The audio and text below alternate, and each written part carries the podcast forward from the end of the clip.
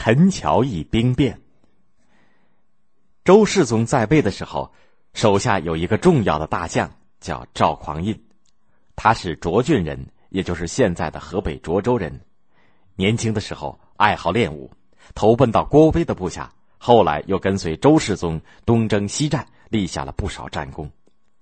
周世宗对他非常信任，提拔他为殿前都点检，让他做了禁军的统帅，掌握后周的军事大权。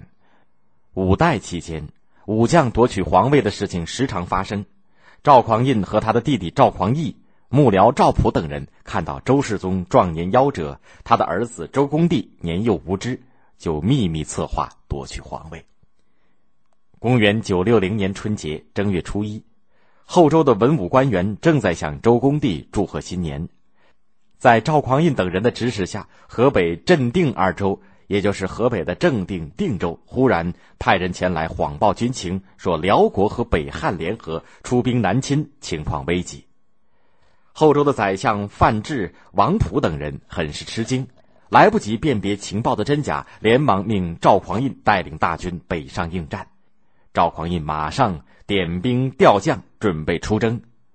初二日，前队出发；初三日，大队出发。大军走到汴京东北的陈桥驿，停了下来。当天晚上，将士们一起议论朝政。有人说：“如今皇上年幼无知，我们拼死杀敌，将来有谁知道呢？不如先立主帅点检做天子，然后北征。”众将士连声称好，就推举一名将军去见赵匡胤和赵普，说了大伙儿的意见。他还没说完，一大批将领已经闯进来，说：“我们已经商量好了。”一定要请点检做天子。赵匡胤和赵普听了，满心高兴，就命令诸将领分布周围，等待天明。同时派人连夜赶回汴京，送信给镇守京城的禁军将领石守信和王审琦，让他们做内应。这两个人都是赵匡胤的亲信，接信以后当然一口答应。第二天一早，这个消息已经传遍军中。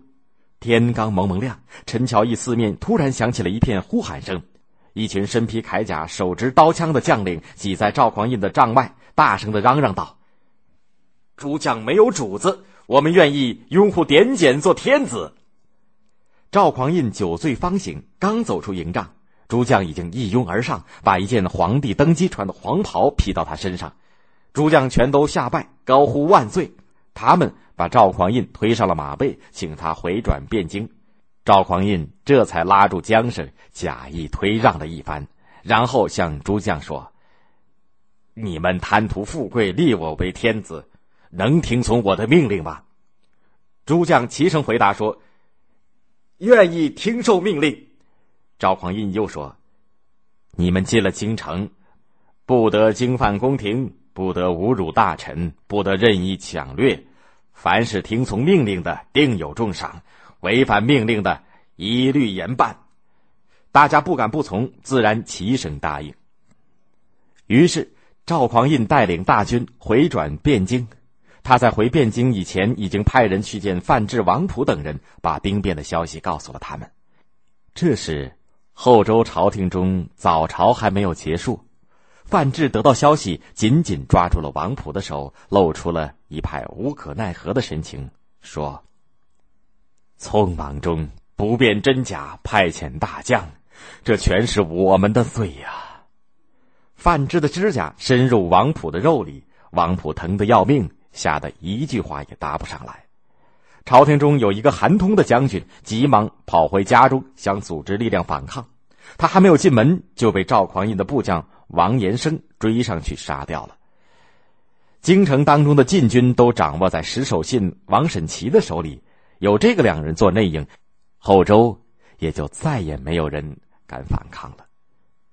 没有多久，赵匡胤带领大军进了汴京，他命令士兵归营，自己暂时回到原来的公署。有些将士把范质、王普拥到赵匡胤那里，赵匡胤假意流着眼泪，哭着说。我受周世宗的厚恩，想不到受将士们的逼迫，做出这样的事来，真叫人惭愧。我该怎么办呢？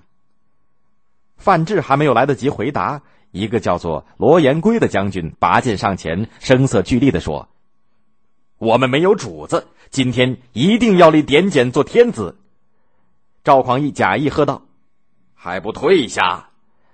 王普吓得脸都变色了，他退到台阶下，先向赵匡胤低头拜了下去。范质没有办法，也只好跟着下拜。正月初五日，赵匡胤在崇元殿召集百官，举行称帝仪式。一位官员拿出了事先以周公帝名义写的诏书，宣布把皇帝位禅让给赵匡胤。赵匡胤在北面拜接了诏书，然后升殿。正式登上了皇位。因为赵匡胤担任过宋州归德军的节度使，所以他把国号定为宋，仍把东京（当时呢又称为汴京，也就是现在的河南开封）作为京城，历史上称为北宋。赵匡胤就是北宋的开国皇帝宋太祖。